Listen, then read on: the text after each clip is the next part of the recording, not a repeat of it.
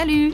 Bienvenue dans la saison 5 de La Place, où l'on parcourt la magnifique et grande région du nord-ouest de l'Alberta. Dans ce premier épisode, La Place, c'est tout d'abord un arrêt incontournable à Valley View pour finalement atteindre la ville de Grande Prairie, située à 450 km au nord-ouest d'Edmonton.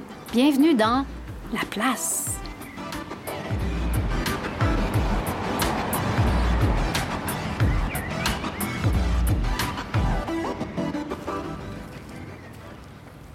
Salut, salut l'équipe de la place! Salut José! Hey! Salut Ronald! Bonjour! Denis! Salut. Isaël! Salut. On se retrouve sur la route, encore une fois, Uh-huh. pour la cinquième saison. Et peut-être la dernière. Probablement. Probablement, la dernière. Ah ouais, c'est une question de budget. Le producteur nous dit probablement la dernière. Probablement la dernière, mais Ouais. en tout cas, et non la moindre, on espère. Ouais. On, est, euh, on est à Valley View. Parce que la cinquième saison, on a, ben, on était, il était temps. hein. On était, euh, le, le nord-ouest de l'Alberta nous appelait. Donc, on, on a pris la route ce matin. On est à Valley View.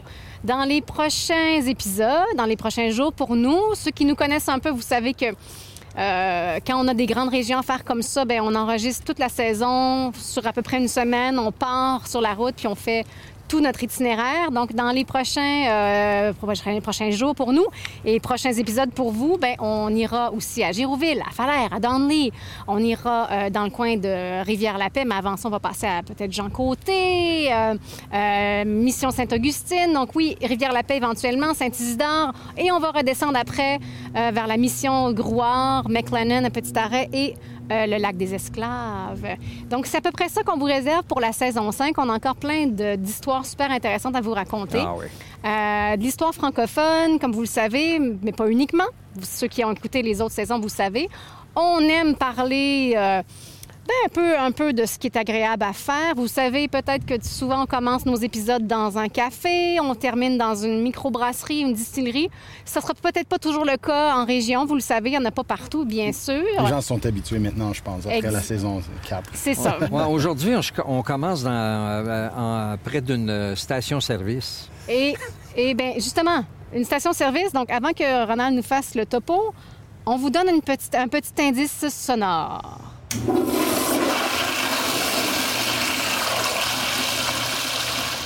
Alors, il y en a qui l'ont sûrement deviné, on est à Valley View.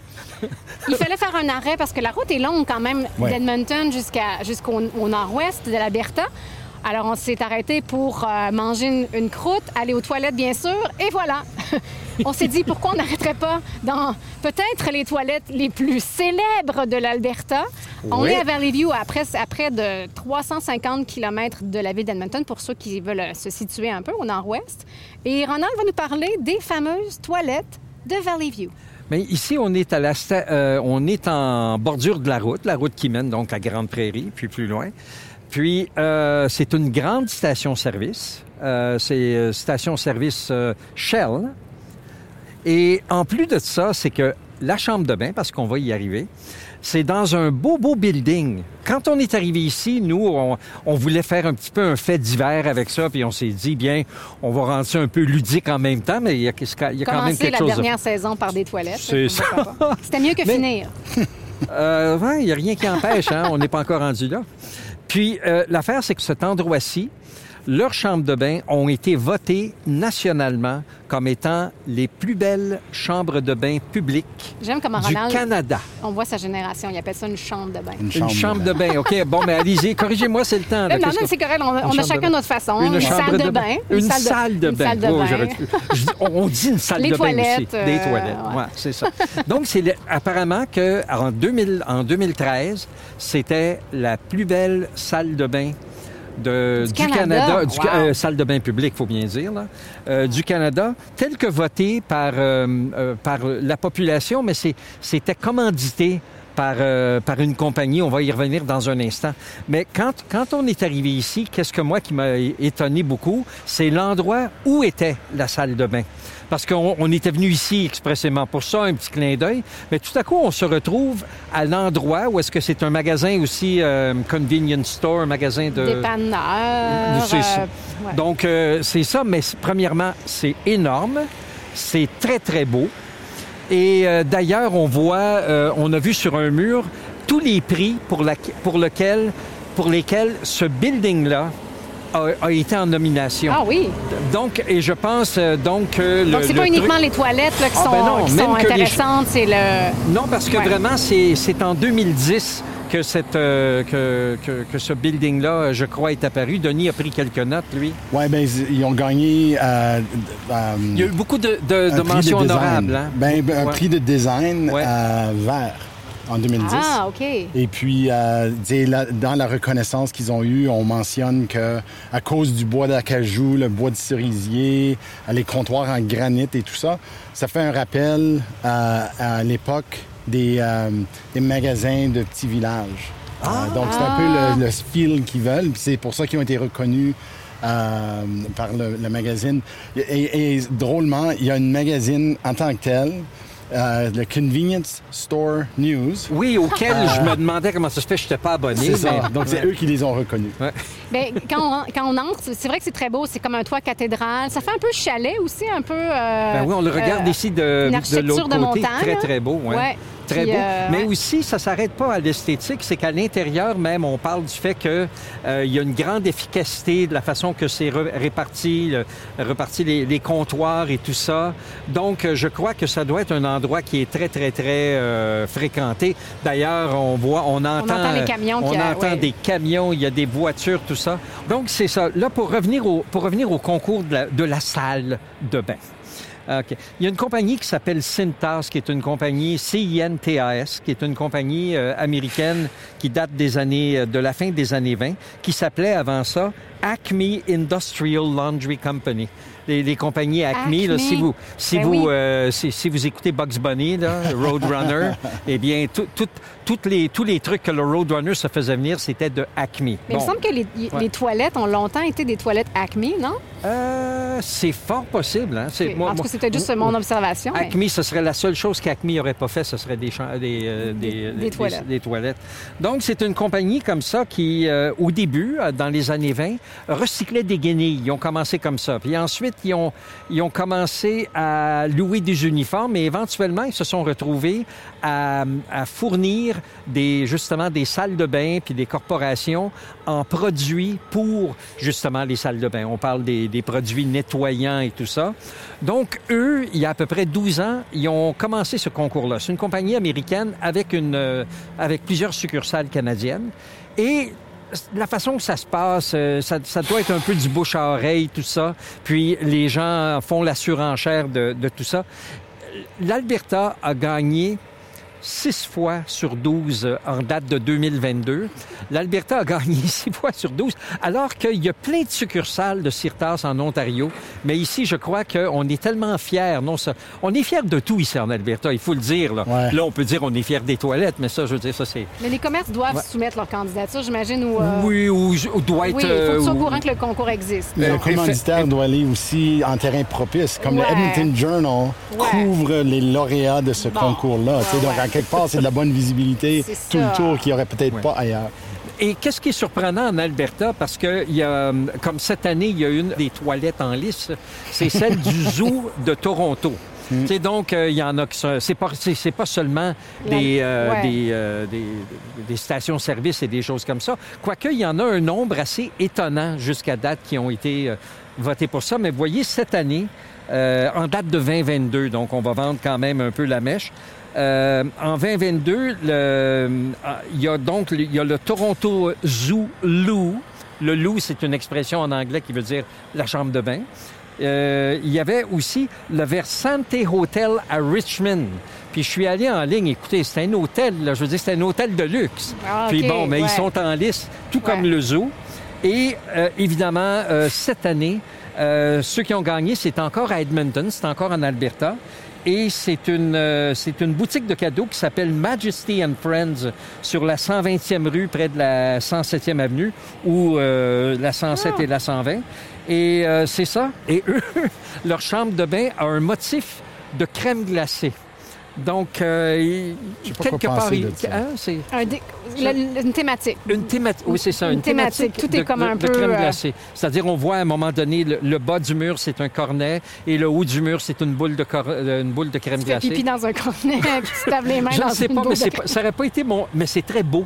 Et même... C'est- C'est beau, euh, mais le- la- la- l'accompagnement de ce qui se passe dans une salle de bain avec n'importe quoi de nourriture me rend un peu mal à l'aise. Ça- un peu Il y a- Il y a un peu spécial. ça, puis surtout que c'est surtout, ça donne sur le rose pas mal, et le papier de toilette est rose Les roses, aussi. ben, comme en France, Donc- d'ailleurs. Donc, il faut, euh, il faut, euh, il faut vraiment se, se faire au, au phénomène. Fait que c'est un peu ça, puis... euh, Mais ici, puis- les toilettes, ouais. on est allé quand même. On est, on Oui. est allé les Oui. visiter. Oui, Hein? Je ne sais pas ce que vous en avez pensé. Moi, je suis allée évidemment dans la toilette euh, réservée euh, aux, aux dames. femmes. hein. Ben moi, euh, ce que j'ai remarqué d'abord, c'est que tous les en... c'est des enclos, mais quand tu vas dans la toilette Les- comme les- cabines, ouais, ils sont toutes en bois, comme Oui. c'est du vrai bois. Ouais. Mais quand tu fermes la porte, ce qui est intéressant, c'est que c'est un artefact des guerres culturelles qu'on vit aujourd'hui. Donc tu vois vraiment l'écriture là, c'est au sujet de l'Ukraine, puis au sujet de la Ah! validité des vaccinations. Donc, tu sais, normalement, dans les toilettes... tu veux dire les, les petites annonces qu'on nous met à la- non, derrière non, la porte? plutôt les, les gens Les avec les, graffitis. les graffitis. Les graffitis, Le graffiti oh! est une Ben, Il n'y a pas de représentation graffiti euh, récente. chez les toilettes, dans les toilettes des femmes. Non, Ah, ben ben, vous gars, savez vivre, bons vous là-dedans.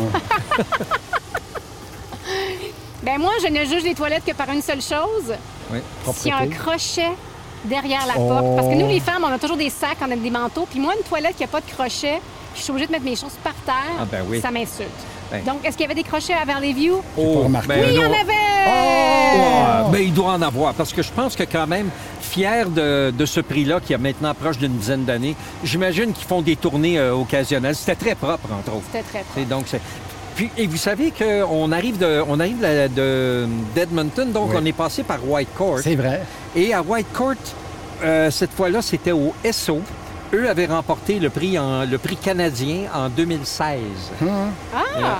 Ouais. On les a pas visités, par exemple, celle-là. Non, donc, euh, je, je disais ça tantôt, ça va avoir Ouais. perdu un peu son effet, mais on est vraiment sur la rue du Royal Flush ici. Pouroum, pouroum, poum. Ben, Moi, j'espère que les auditeurs vont euh, se, euh, se seront amusés autant que nous là, à commencer notre saison 5 avec quelque chose de ludique. Mais remarquez, les gens connaissent euh, Valley View pour sa Ça, toilette. ça fait la réputation de la région. Donc, on va reprendre la route maintenant et on va se diriger. euh, on a encore une petite heure et quart à faire, à peu près, euh, pour aller visiter Grande Prairie.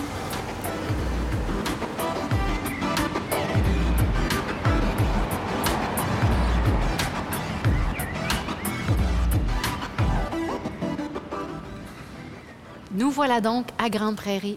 On a fait la route, on a quitté les fabuleuses toilettes de Valley View et on est rentré à Grande Prairie et on s'est dirigé directement euh, au centre culturel Montrose, Montrose, je- si on veut le dire à la, à la française.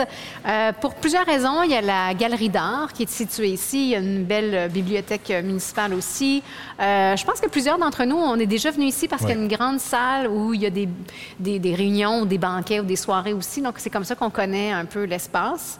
Donc, on va vous parler de Grande Prairie à partir d'ici. C'est peut-être pour ça. Ça fait un peu, hein? euh, il y, a, il y de la grandeur, il y a de l'espace, c'est calme en même temps. euh, c'est très différent du truck, du, du truck spot. De- de- de- de- ça se dit-tu, ça, truck spot? Je sais pas. Maintenant, ça se dit. Ça se dit, ouais, tu viens de... Stop, c'est ça, c'est truck stop. Puis Denis, ben, ça lance un peu, c'est ça, je te posais la question tout à l'heure. En fait, est-ce que Grande Prairie, fait partie de la grande région de Rivière-la-Paix? Oui. Oui. Mais dans nos, dans nos têtes, on pense plutôt un peu plus au nord, mais ça, ça en fait partie. Oui, et je veux dire, c'est peut-être un bon moment juste pour clarifier euh, un peu le, le lexique de la région. Euh, parce que je dirais même il y a une différence entre la façon que les anglophones traitent de c'est Oui. quoi la région de, de la Peace Country, comme ils disent, Oui. et ce que les francophones appellent le- comme la région de Rivière-la-Paix. Parce que euh, typiquement, on n'a jamais vraiment considéré Grande Prairie comme Rivière-la-Paix. C'est vraiment séparé par sa distance d'abord. Euh, et c'est sûr que les gens de Rivière-la-Paix, de la région, Grande Prairie est un grand centre commercial pour eux, là, parce que c'est juste comme à une heure, dépendant de où on vit, une heure, une heure et demie. Mais, Grande Prairie a toujours été un peu bande à part. Ils ont leur propre euh, régional de l'Association canadienne-française de l'Alberta. Euh, ils ont développé une école ici beaucoup plus tard. Euh, mais en anglais, ils, ils appellent ça, comme même les archives ici, c'est les South Peace South Archives. Peace. Donc, c'est considéré comme le sud de la région de Rivière-la-Paix. Je dirais est en ouest, là, ça va de Grande Prairie à comme Lac des Esclaves, là, Slave Lake. Et du nord au sud, typiquement, tu sais, Peace River, c'est vraiment le nord de la région. Euh, et puis Valley View serait probablement le sud de la région, là, plus ou moins. Évidemment, il n'y a pas des frontières établies là-dessus. Et je viens de dire quelque chose qui me rappelle une deuxième distinction. C'est qu'en en français, quand on parle de Rivière-la-Paix, on parle de la région. Oui, On ne parle pas de la ville. c'est ça. Si on parle de la rivière, on dit la rivière Ou et, et le- le- la ville, même les gens de la place quand ils disent peace, c'est peace. Oui. Comme tu vas à Peace Oui. River, tu vas Oui. pas à la ville de Rivière-la-Paix en français vraiment. C'est vrai. C'est ça. Euh, ça, Ils disent même peace. On c'est ça. On s'en peace. va à Peace, donc Ouais. tu sais que tu veux dire ça. Mais quand tu dis on va à Rivière-la-Paix, on va à la région, qui ça. englobe beaucoup de villages. qu'on c'est- essentiellement, ça aurait pu être la saison Rivière-la-Paix Oui. euh, réellement, là, Oui, c'est parce que la grande région, c'est exactement euh, ce que je viens de dire. Ça délimite vraiment tout, tout ce qu'on va voir dans notre dans notre euh, tour. Pour ce qui est de Grande Prairie comme telle, je, je vais faire comme je fais habituel, où je fais juste un genre de survol historique assez rapide, j'espère assez rapide.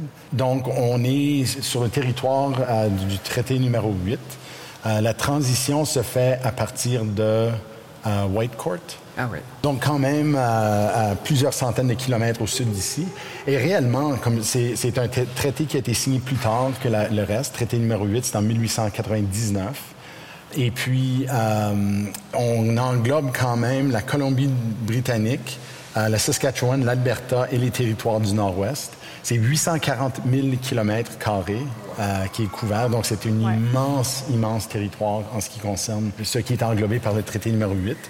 Il y a 39 nations qui vivent sur ce territoire, mais comme on a dit dans d'autres épisodes, réellement, quand on parle de traité 6, c'est principalement les Cris avec d'autres qui se joignent.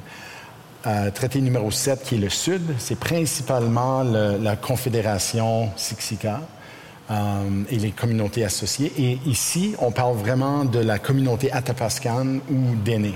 Ah. Euh, donc ça, c'est comme un peu le, homeland, si on veut, le territoire principal des Dénés, est couvert par le traité numéro 8. Comme on sait déjà, on en a parlé, ça fait environ 11 000 ans qu'on commence à voir des traces euh, sur ces territoires ici.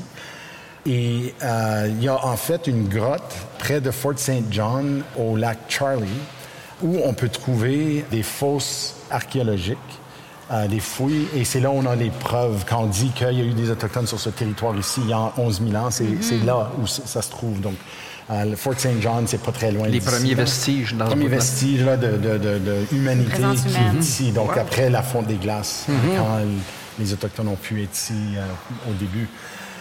Plus près d'aujourd'hui, en 1700, on- c'est vraiment le territoire des Danza, euh, ou ce qu'on appelait anciennement les castors ou les beavers. C'est la nation qui était vraiment sur le territoire qui est aujourd'hui Grande Prairie.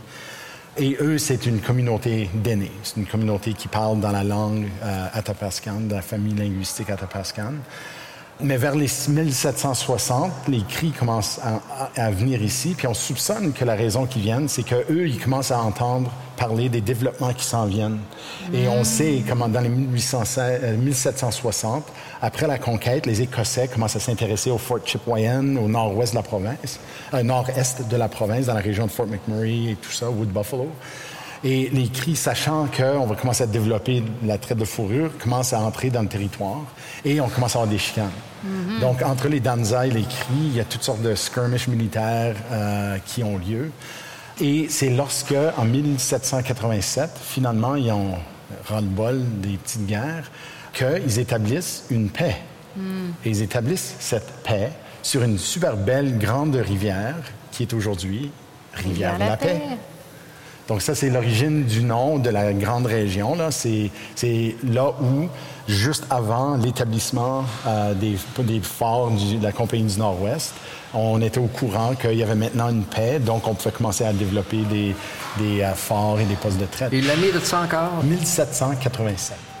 Et est-ce que la rivière était une démarcation pour se dire tel peuple prend un côté, tel peuple, ou c'était juste qu'ils ont, ils ont, ils ont, ils ont fait un traité entre eux? Le- le- je pense que le traité, c'était un traité de non-agression d'abord et avant tout. Ouais. Euh, je n'ai pas les détails en termes de est-ce qu'on a délimité, comme on a fait dans le sud, Rivière-Bataille, Mm-hmm. Ouais, qui ça ça, délimitait là où, rappelle, les- ouais. à partir de ce moment, les cris ont cette section, puis on- on- le sud, c'est les, les Siksika. Euh, j'ai pas ces détails-là. Je serais pas surpris quand même qu'ils se délimitent parce que, comme je veux dire, la Pisse puis la rivière Boucan, c'est vraiment les deux rivières principales de cette région ici. Mm-hmm. Donc, ils ont sûrement utilisé ça comme des frontières quelconques. Mm. Euh, Le premier fort dans la région, c'est en 1805 euh, et c'est euh, le fort Dunvegan. Euh, et puis, ça, c'est la, la partie le plus au sud que la rivière La Paix se rend. Donc, tu sais, dans toutes les courbes et tout ça, c'est la longitude la plus euh, au sud de la rivière La Paix. Donc, c'est là où euh, cette région reçoit toutes leurs, comme les biens, le- le- les échanges, tout se fait au fort Dunvegan. C'est environ 100 km au nord de Grande Prairie. Et c'est seulement dans les 1810 qu'on commence à avoir des chevaux dans la région. Euh, et ça, ça, tra- ça transforme énormément le transport puis la possibilité d'étendre les échanges possibles. La première, donc j'ai parlé de, des origines et sur la question de rivière de la paix, euh, c'est euh, lorsque Peter Pond arrive dans la région euh, en 1778, équipé avec toutes sortes de beaux noms comme Beaulieu et Cadotte et des noms canadiens français. Je vais y retourner demain quand on va plus en profondeur sur Rivière-la-Paix. Mais eux, ils les envoient pour faire de la cartographie et ils reviennent avec des cartes, avec des noms comme Rivière de la Paix, c'est pas Peace River, et Grande Prairie et, et d'autres euh, noms similaires. Donc la toponymie francophone a, a cette origine-là dès les débuts de la colonisation blanche là, sur le territoire et le début de la cartographie. On- la première documentation du mot Grande Prairie, par contre, c'est un Samuel Black en 1824. Donc, lui, il met dans son journal, euh, il fait référence au, au district de la vaste prairie, au nord et au sud de cette région ici, puis on appelle ça la Grande Prairie. Donc, on fait toujours référence à la Grande Prairie. Puis, je ne sais pas si vous avez remarqué en conduisant ici, mais on passe à travers beaucoup, beaucoup de, de, de forêts. Oui. Puis, à un moment donné, on commence à voir des vallons, puis après ça, il n'y a plus d'arbres. C'est ça. Donc, c'est comme, Ouais. c'est réellement une grande prairie, cette région ici, euh, où c'est beaucoup ouais. plus plat, on n'est plus dans les arbres, puis la rivière et tout ce qu'on voit ailleurs. Et euh, c'est ça, Samuel Black, c'est le premier à le mettre. Puis on le voit, je ne ferai pas la, la- la liste des références, mais on voit à travers toutes les études de scienti- scientifiques, arpenteurs, ingénieurs, tout, on fait toujours référence à la Grande Prairie comme étant cette région ici. Puis c'est resté en français, c'est ça qui est quand même intéressant parce que ça aurait pu être Great Prairie. Je sais pas, il aurait- on- ça. ça aurait pu être traduit à un moment donné, mais on l'a gardé. Mais parce que c'est sûr Quoique que la ville elle-même, il l'appelle Grand Prairie, mais, mais, E. mais c'est- oui, c'est Parce ça, mais E. c'est éplé avec Ouais. un E. Et, et notre ami et collègue euh, Carole Léonard, qui est un expert en toponymie, est toujours fasciné par cette utilisation de générique en français. Donc, rivière, lac, euh, butte, euh, prairie, c'en est un autre. Donc, c'est quand même un usage en anglais assez commun de juste garder le générique français. Puis grand, grande. c'est- On comprend. ils mettent, ils comprennent. mettent le E pour que ce soit un peu plus chic. Là. en 1842-43, il, il y a un événement très marquant dans la région et puis c'est une famine considérable de beaucoup de membres de la Première Nation d'Anza. Comme il y avait un chef à l'époque du nom de Tranquille et lui, euh, la seule façon que sa famille a survécu, c'est qu'ils ont mangé leurs chevaux. C'est la seule façon qu'ils ont pu survivre. Euh, mais ils ont été décimés euh, par cette famine-là, ces années-là. Je le mentionne en partie à cause de l'importance de l'événement, mais le chef tranquille revient plus tard dans le récit. Contrairement à beaucoup d'autres régions où c'est les missionnaires qui sont les premiers blancs dans la région, les, les missionnaires arrivent assez tard. C'est en 1867 que le premier prêtre catholique demeure à Dunvegan. C'est même, pas même. Grande Prairie. Euh, lui, c'est sûr qu'il s'occupe de la région, donc il vient ici cette année-là, puis baptise 67 personnes de la Première Nation des Castors, incluant le chef tranquille, euh, donc 25 ans après la famine. Ça, c'est Tissier, hein? C'est ça? Oui, le père Christophe Tissier. Oui, mhm. merci. Grande Prairie est très isolée. Euh, contrairement à la... C'est en fait étonnant à quel point ça s'est développé, vu que c'est pas sur une rivière importante. Euh, donc, ça ne suit pas les cours d'eau qu'on trouve ailleurs. Le train arrive euh, assez tard également. Le, train, le... Comme le chemin de fer. Ah, Parce que ce qui arrive, c'est que euh, jusqu'au début de la colonisation, qui comme on parle des années, disons, 1880, là, que comme les George Kennedy commencent à s'établir, et puis, donc, mais eux autres, ils arrivent comme à cheval, essentiellement. Et au fur et à mesure qu'on veut venir à Dunvegan, il faut aller jusqu'à Edson, qui est à l'ouest d'Edmonton, et on monte sur un, chemin comme impensable. Euh, il y a une, petite, vidéo qui a été euh, développée pour parler de, ce Edson Trail pour se rendre jusqu'ici.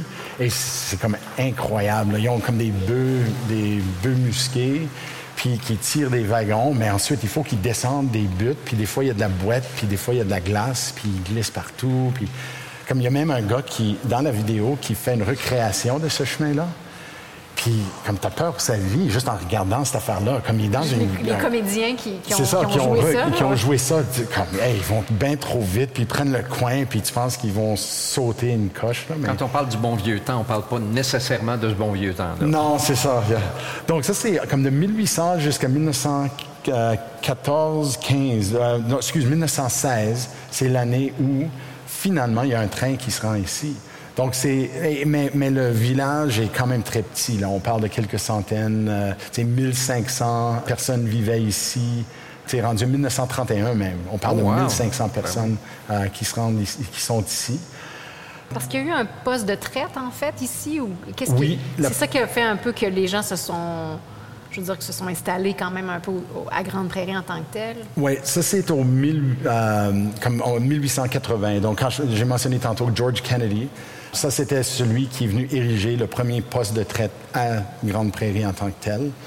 Donc, on dit qu'il plante le premier jardin de la communauté euh, en 1881. Donc, c'est ça, comme c'est il y a un poste de traite, mais c'est quand même, c'est surprenant parce que n'importe quel autre endroit que tu, qu'on a visité jusqu'à date, il y a toujours une excuse, il y a toujours une raison. Ouais. Ou c'est sur, soit c'est sur une rivière ou c'est sur un chemin de fer. Mais ici, c'est ni l'un ni l'autre. Euh, cela dit, ça développe quand même assez lentement euh, à cause de la, des péripéties pour se rendre ici jusqu'à l'arrivée du train en 1916. Et quand on parle du train à ce moment-là, est-ce que c'était déjà le NAR? Non, à ce moment-là, c'était le. Il, y avait un nom drôle. C'est le Edmonton. Euh, quelque chose, BC Runway. Edmonton Dunvegan, Edmonton de la BC Railway. BC Railway. Donc, c'était comme. Il y avait beaucoup de Spurs, ils appelaient ça, tu sais, des, petits, des petits trains qui faisaient des petits trajets.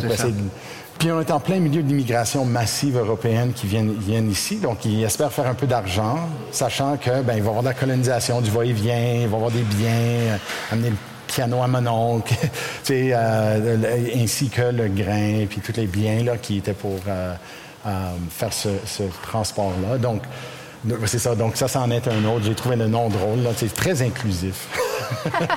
Edmonton Dunvegan British Columbia Railway. Ce n'est qu'en 1914 que Grande Prairie devient officiellement un village. Et puis en 1919, par contre, juste après qu'il passe la barre de 1000 habitants, ça devient officiellement une ville. En 1958, donc tu sais, je parle de la progression lente de la population, sont 7600 seulement. Ouais. Euh, et aujourd'hui, on compte, par, par, exemple, environ 70 000 habitants. Ah, Donc, de 1958 à aujourd'hui, ils ont, ils ont discuplé. Décuplé. Décuplé. Oui, quand même. C'est une grande ville, euh, Grande Prairie. Mais on, aussi, euh, c'est devenu, euh, je ne sais pas exactement en quelle année, mais avec cette, avec cette population-là qui grandissait, c'est devenu aussi la porte du Nord. Oui. Donc, donc c'est, j'imagine qu'à un moment donné, ils mettaient ça au test. C'était Edmonton longtemps. Hein. Edmonton était considéré ben. comme étant la porte du Nord. mais ça, c'était du mauvais marketing marketing. Ben, c'était du marketing trompeur à ce moment-là, parce que c'était les pourvoyeurs euh, pendant la ruée vers l'or au Klondike qui, eux, s'appelaient ça dans l'espoir que les gens choisissent la route Edmonton pour acheter des chevaux, puis des bœufs, puis des ânes et acheter tout leur équipement hein, pour se rendre. Mais comme je n'ai pas les chiffres, mais un très, très grand pourcentage des morts en se rendant à la ruée vers l'or, c'est parce qu'ils ont pris le chemin d'Edmonton. Oh. Donc, c'est un peu le- la, la blague pour les historiens quand on dit comme le Klondike Days et tout ça. tu sais, Ça devrait quasiment être comme une parade de mort parce que on envoyait les gens en sachant que c'était presque im- impossible de se rendre au Klondike en utilisant, en anglais, ils appellent ça the overland route. Parce que ce qu'il fallait faire, c'est de se rendre vers l'ouest et prendre comme un navire ou un. sais, euh, de, comme- de se rendre overland, c'était impossible. J'ai une, question qui n'a pas, tout à fait rapport avec ça, mais qui remonte un peu. Tu sais, on parle beaucoup des traités numéro 1, numéro 2, numéro 6, numéro 8.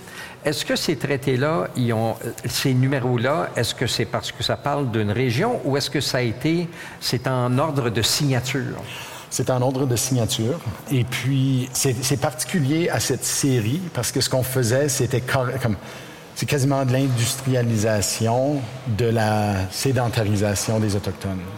Donc, c'est de dire, on va commencer avec numéro un, puis on va se rendre jusqu'à, je pense qu'il y en a 11 en tout. Et on, appelle ça les traités numérotés. C'est pas les seuls traités, il y a des traités partout. Il y en a qui sont euh, documentés par le Wampum Belt, euh, euh, comme dans l'Est. Il y a toutes sortes de traités vraiment intéressants historiquement, pour diver- diverses raisons. Mais la raison des traités numérotés, c'était on voulait couvrir la carte euh, avec euh, la pacification des Autochtones. Ah, OK, OK. Il y a Parce des que- Premières Nations Parce que longtemps, je, pensais que ça avait été divisé avant, Non. tu sais, puis avec des chiffres, puis ensuite qu'on avait signé des traités. Ah, OK, donc c'est en la- ordre chronologique. chronologique et la cartographie est plus ou moins euh, alignée avec les signataires. Parce que ce qui arrivait, c'est qu'il y a des endroits comme en Alberta, on dit toujours 6, 7, 8. Mais comme il y a des communautés en Alberta qui s'adhèrent au traité numéro 10, il y en a qui s'adhèrent au traité numéro 4. Donc tu peux dire, ça c'est ce qu'on veut et on, on ne l'aura pas avec ce traité ici, donc on ira sous l'autre traité. Et il y avait beaucoup de personnes qui n'adhéraient pas immédiatement. Donc traité numéro 6, on signe. Euh, je pense euh, à Gros Ours, Big Bear, Crowfoot, c'en était qu'ils attendaient. Puis ils ont décidé plus tard d'adhérer au traité respectivement. Donc, c'est- ils ne signaient pas nécessairement tous. Je veux dire, cha- un chef de chaque nation signait un traité, mais des fois, il y avait des nations qui n'avaient pas accepté, mais le traité était signé quand même. C'était sur leur terre quand Ouais. même. Là. Oui. Ils étaient soumis à la loi, loi sur Ben, les Indiens et euh, tout ça. Donc ça, c'est en gros pour Grande Prairie. Euh, Là, si les gens entendent euh, du, du trafic c'est qu'on est installé euh, près de la galerie d'art, puis il y a des gens qui font euh, du va- du va-et-vient. Oui, qui des- vont à la bibliothèque chercher des livres ou des ça. ressources et tout. Ouais. Ben, justement, je vais vous en parler un petit peu de la galerie d'art parce que c'est une très belle galerie puis c'est un très beau centre ici. Euh, donc, si vous passez par, euh, par Grande Prairie, il y a un petit café aussi qui n'est pas ouvert le, le fin de semaine, mais qui est vraiment charmant. Donc, c'est une Mhm. belle place pour venir faire une petite pause et, et- et voir de l'art. En fait, c'est un bel exemple de, dévouement citoyen. Qui, c'est des gens, c'est des gens d'ici de la, ville qui, en 74, 1974, ont entamé un processus pour créer une galerie d'art. Euh, en juin 75, finalement, la première galerie est établie et ils l'ont installée dans un ancien laboratoire de chimie qui avait été euh, cédé par euh, le collège, le Grand Prairie Regional College. Je le mentionne aussi parce que, bon, c'est à peu près à un kilomètre et demi d'ici, mais ça a été, euh, euh, c'est l'architecte euh, Douglas Cardinal, Ah, ben oui. euh, Douglas Cardinal, Oui. dont on a parlé dans l'épisode sur Saint-Albert. Donc, euh, c'est lui qui a, Oui. qui a aussi fait le, le design de du- l'hôtel de ville? oui, l'hôtel de ville et le théâtre et tout ça. De, de- l'Arden. Le Arden de Saint-Albert. Et aussi, le, je- probablement, le, bâtiment le plus connu, c'est le Musée canadien de l'histoire euh, en 89 à Hull, anciennement le Musée canadien des civilisations, si on se rappelle. Donc, euh, mais c'est ça. Et donc, la Galerie d'art a été euh, dans un bâtiment du collège pendant un certain temps. En 81, ils trouvent un nouveau lieu. Ils installent ça dans le Specky Hall, qui est une, une église un peu banale, mais qui transforme dans un espace vraiment vraiment beau, lumineux, euh, assez spacieux. Euh, et encore, encore une fois, des bénévoles qui mettent la main à la pâte, mais ils ont aussi eu un peu d'appui du secteur privé. Ça les a aidés un petit peu. Malheureusement, cet espace-là, en mars 2007, s'effondre sous le poids de la neige qui avait oh. été accumulée sur le toit.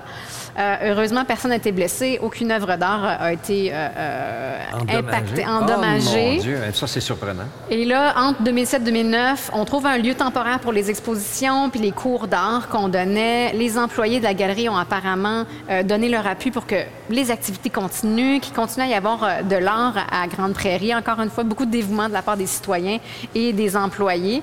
Et finalement, une nouvelle galerie s'installe au Centre culturel Montrose, où on est en ce moment, en 2009. Euh, on restaure le bâtiment qui s'était effondré. Euh, donc, ça fait partie ici de, tout ce complexe-là. Et la galerie est complétée en 2012, finalement, euh, connectant le reste du bâtiment là, de, 1929 au centre Montrose, où il y a la bibliothèque et tout ça. Donc, vraiment un très beau centre. Ils sont très fiers de leur centre et, et de leur galerie d'art. Puis, ils ont raison, quand même. C'est pas une ville euh, hyper... Euh, ben, c'est quand même 70 000 personnes.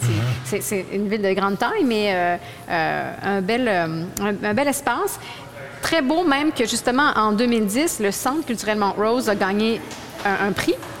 C'est les architectes People Architects. Ils ont gagné le Prairie Design Award pour Award of Excellence hmm. pour, leur, euh, pour leur design. Donc, pour le euh, design de l'ensemble du centre? De l'ensemble du centre, oui. La, la, la, galerie s'est ajoutée à ça euh, après, mais...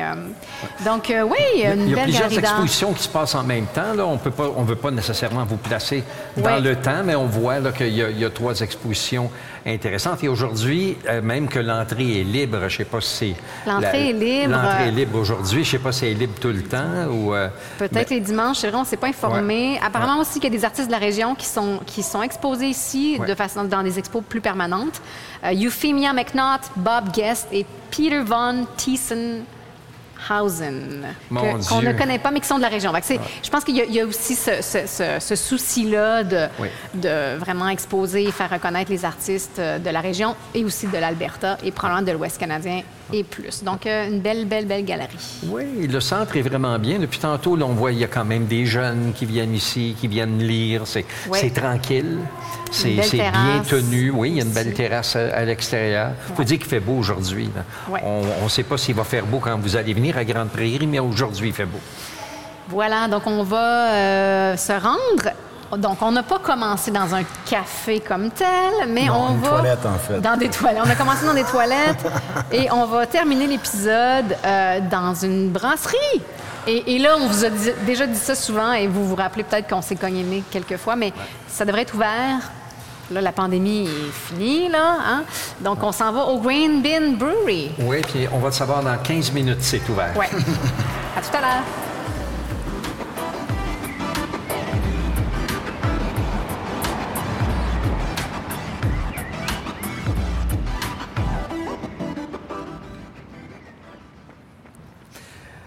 On est en fin d'après-midi, il fait beau. Euh, on, est quelque part dans, un quartier industriel ici, hein? malgré l'adresse, ça met 117e rue et 97 avenue. On est au Green Bin Brewing Company.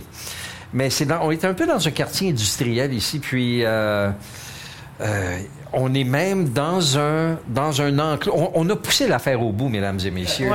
L'affaire, c'est que on aurait pu prendre une bière en dedans, mais comme il faisait beau dehors, il y avait des tables de pique-nique dehors, des choses comme ça. On est venu ici et il y avait comment est-ce qu'un silo, un silo, un silo, un silo. Il y a un silo à grains. Une grainerie. Une grainerie. En Saskatchewan, on dirait une grainerie. Hein? Ouais. Ben, disons une grainerie pour les gens de la Saskatchewan, puis un silo pour les autres. Puis on est, il, a été euh, vidé, puis dedans, euh, il, y a, il, y a, des chaises, il y a des tables, et on est tout seul. C'est très tranquille. C'est un gazebo fermier. Ouais! oui, ils ont, découpé, ils ont, découpé, des ouvertures. Quand même, on respire. on n'est pas dans le noir. ah non, non, c'est vraiment bien. Puis, Avec un euh, petit feu au gaz au milieu, là? Milieu, ouais. Oui, absolument. Une chance qui une chance qui n'est pas allumée. Hein. C'est tout ce dont on aurait besoin. Puis même, on, on a été servi par une fenêtre qui donne sur cette course-ci. Et euh, donc, on est au euh, euh, Green Bin Brewing Company, qui est, une, qui est une compagnie qui existe depuis à peu près cinq ans. Euh, ils n'ont pas été très clairs là-dessus, mais sur leur, sur leur page Facebook, ils parlent de 5 ans et tout ça. Et euh, c'est plus petit que je pensais. Pour une raison ou pour une autre, hein. on est habitué à certaines euh, microbrasseries où tu rentres, puis c'est plus grand, puis on voit, euh, tu- on voit toute la machinerie, tout ça. Là, ce qu'on ce qu'on a à vue, c'est vraiment une petite salle où est-ce qu'il y a peut-être une vingtaine de personnes, 20-30 personnes qui peuvent s'asseoir. Et euh, un peu comme un, un taste, une- un Tasting endroit- room. Tasting un room. un ouais. tasting room, en fait, c'est ça que c'est. Ouais.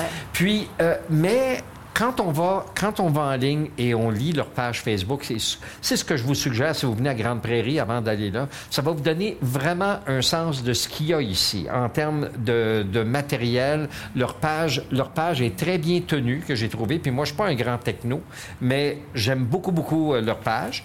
Ils ont une centaine de bières que- qui, euh, qu'ils ont, so- soit qu'ils les ont. Ah non, c'est 100 styles différents de bières au cours des cinq premières années. Ils ont des bières saisonnières. Euh, nous, on a choisi un bel inventaire de bières. Ce serait peut-être le, le temps justement de parler Oui. de, de ces bières-là. Puis on va faire, on va commencer par Isaël. Ah oui, ben, le seul qui prend pas une bière, en fait. Ouais. Ouais, Notre sans gluten. Ouais, c'est ça. En Ouais. fait, c'est un seltzer à base de vodka, je pense qu'elle m'a dit, puis euh, infusé à la- au Saskatoon. Puis ouais. C'est bon, tu l'aimes? Blanc, blanc comme l'eau. Oui, Ouais, vraiment. ça, avec mon verre d'eau, c'est Ça ça. a vraiment l'air d'un verre d'eau. Ouais. parce que- ouais. Non. Pas très euh, gazéifié, on Non, dirait. juste hein? un peu. mais, légèrement. euh, ben, juste assez, là. Ouais. Je dirais. Puis non, c'est sucré un peu, là. Puis, ouais. T'aimes bien? Mhm. Moi, je bois, ben, Ouais. moi aussi, je suis dans le, un truc un peu plus léger. un- C'est le Watermelon Ghost. Donc, le, je connaissais pas euh, ce type de bière. C'est une, une bière allemande. 3,5% d'alcool. Donc, c'est comme une bonne bière d'été. Puis, bon, oui, un bon petit goût de, de melon d'eau. Délicieuse. Oui, puis, on- puis pour autant, on dirait, quand on la regarde, là, ça a vraiment la, la texture d'une bière. là. on dirait Ouais. pas vraiment que Ouais. c'est euh, que c'est du euh, euh, watermelon, mon Dieu. Les, les mots me manquent. Comment est-ce qu'on dit ça en français? Mel- Melon d'eau, ouais. Ou la pastèque.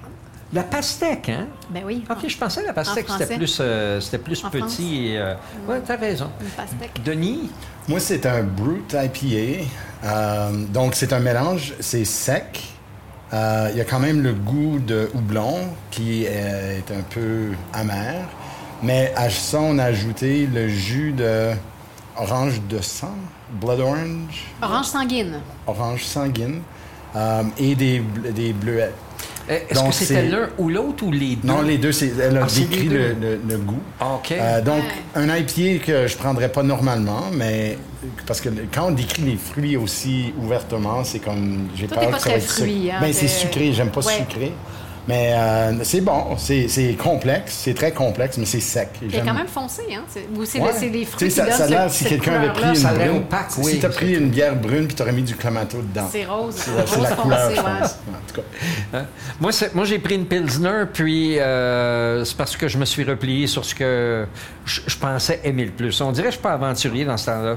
Euh, je, je voulais prendre la Red Willow Amber aussi euh, avant de venir, puis après ça, quand j'ai vu la Pilsner, on dirait la Pilsner, pour moi, c'est toujours un choix, un choix facile. J'aime, bien la, la Pilsner. Euh, il y a une affaire en, en parcourant un peu leur site. euh, ils font de la bière saisonnière. Puis j'ai pris des notes ici. Ils ont trois bières d'hiver euh, qui, qui sont saisonnières. Puis euh, elle- il y en a une qui s'appelle Shovel de Snow.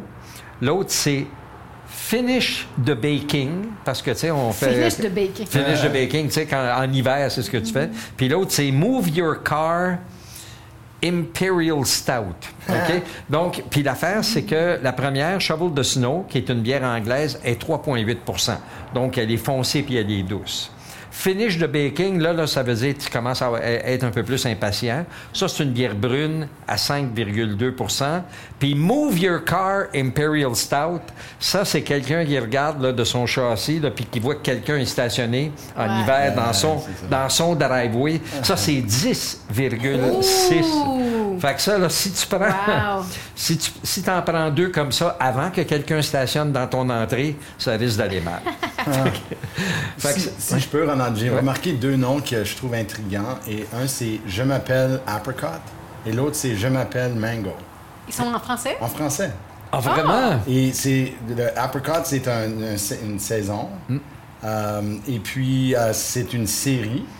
Puis c'est essentiellement C'est comme ça qu'ils appellent leur série qui est fruitée, comme très fruitée, supposément. Donc, une petite influence quand même francophone, Ouais. la Grande Prairie. Je m'appelle euh, Apricot. OK. Euh, c'est pas un endroit comme j'ai déjà vu dans ce style-là. C'est vraiment un lieu de rencontre communautaire. Ont- parce qu'on peut avoir des licences puis avoir des comme par exemple des enfants qui viennent, euh, des choses comme ça. On a même ça à Edmonton. Euh, il, il annonçait par exemple en ligne des jeux de société puis effectivement quand on rentre là-dedans, il y a des jeux de société, il y a des enfants.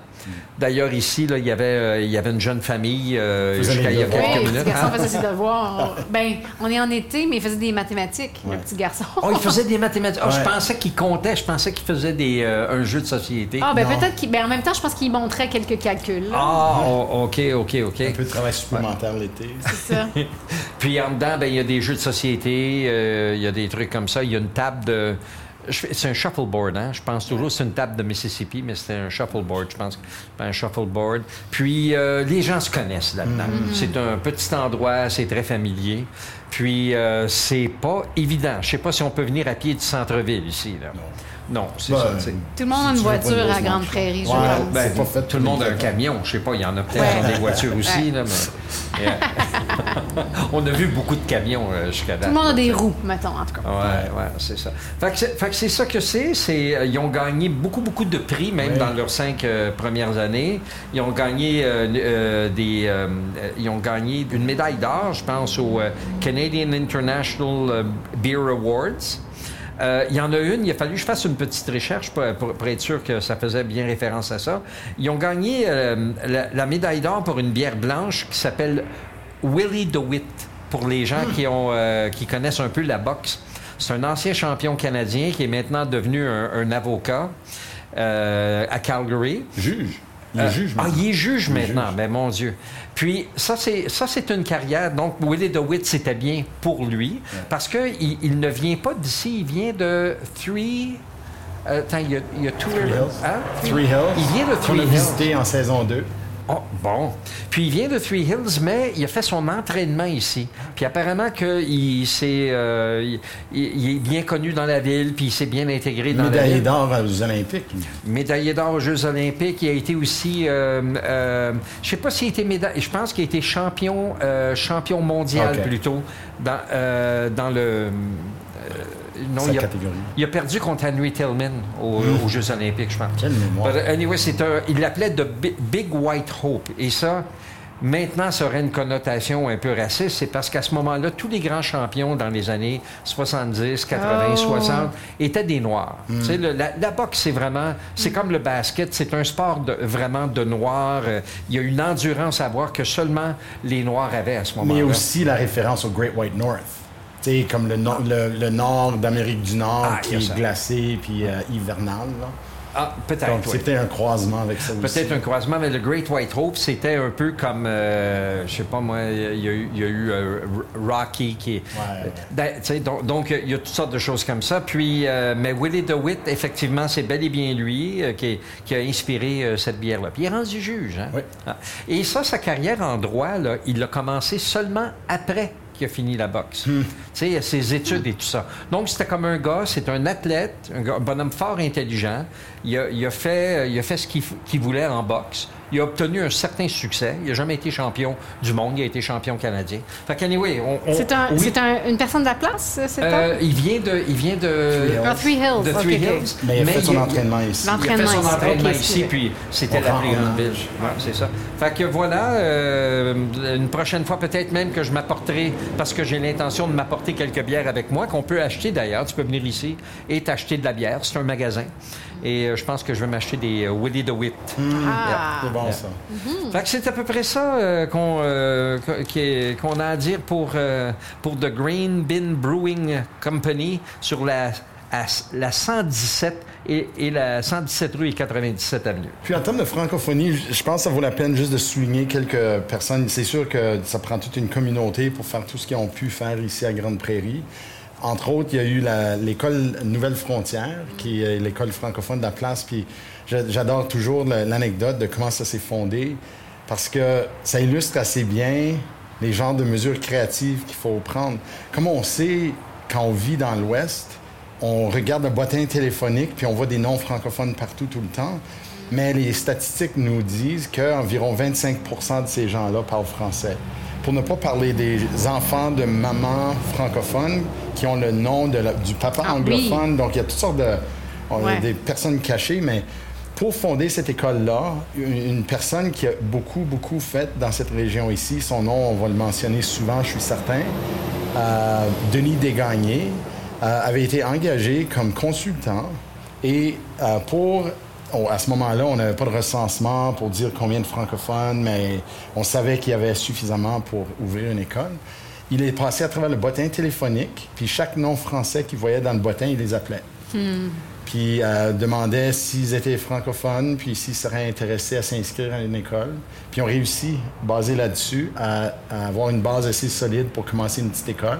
Wow. Puis euh, c'est l'école qu'ils ont jusqu'aujourd'hui. Donc c'est une histoire que je trouve intéressante. Ça, c'est quelles années à peu près? euh, Ça, ça aurait été vers la- euh, Donc si j'avais à deviner, l'école, ça aurait été ouverte vers 98, quelque chose comme ça. Et, euh, et c'est quand même une région avec beaucoup de dynamisme. La dernière histoire que je vais raconter, c'est celle de Michel Marguerite, qui a été une, Française, anciennement, dans une ancienne vie, engagée par la CFA provinciale pour faire du développement communautaire et, le reste comme jeune femme. Euh, elle est revenue en Alberta et dans la région de Grande Prairie. Et puis, elle a été la directrice générale de la, CFA régionale. Donc, comme poste, ça veut dire que tu gères les services et les activités pour la communauté francophone. Et pendant ces années, elle a réussi à convaincre la ville de traduire ses, ses publications en français, spécialement celles pour l'accueil de nouveaux arrivants, tourisme et tout ça. Ils ont tout traduit. C'est devenu une municipalité bilingue, euh, reconnue comme munis- municipalité bilingue par euh, la communauté. Euh, le maire a reçu, le maire Bill Given a reçu le prix Ami de la francophonie. Ils ont même accueilli le réseau des villes et villages de la, de la francophonie des Amériques à un congrès en 2018, si je ne me trompe pas, 2018, José, tu oui. te souviens peut-être. Et ils ont accueilli l'Amérique du Nord. Je parle du maire Labaume, je parle du maire de, de Nouvelle-Orléans. Ils sont tous venus ici pour un congrès sur le tourisme, l'histoire, puis comment on peut euh, développer des municipalités bilingues. Donc, euh, tout ce qu'on vous a dit sur l'isolement puis l'éloignement de la ville, là, et euh, c'était Michel Marguerite qui a été derrière tout ça, donc qui a été la force motrice. Ouais. Euh, Il faut dire aussi Denis Desgagnés a été le directeur euh, du, centre, du centre de la francophonie des Amériques voilà, qui ouais. s'occupait de ce réseau. Donc, il y avait quand même des liens, là. Ouais. Mais euh, c'était des belles années de construction qui se poursuivent aujourd'hui. Donc, euh, pour le prochain épisode, on va encore un petit peu découvrir un endroit de, de Grande Prairie, mais on déguste nos bières. On est content de se retrouver, nous, l'équipe de la place, parce qu'on on, on- sait que c'est la dernière saison. Donc, on, voilà, ça conclut un peu notre épisode sur la, sur la, la belle région de Grande Prairie, Valley View, etc. Notre- notre- notre- c'est notre entrée vers le nord-ouest. Santé. Santé!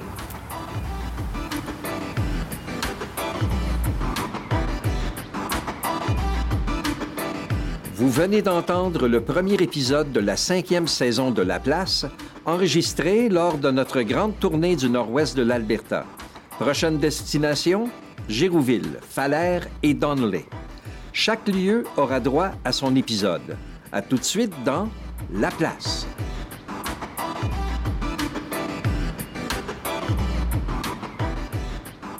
Le podcast La Place est une production de la Société historique francophone de l'Alberta, réalisée grâce à l'appui de Patrimoine canadien et du gouvernement de l'Alberta. Les co-réalisateurs de La Place sont José Thibault et Ronald Tremblay. Le sonorisateur, monteur et génie des technologies en chef est Isaël Huard.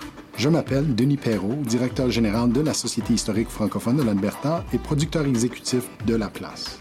Nous remercions le Centre de développement musical pour le prêt de leur studio d'enregistrement.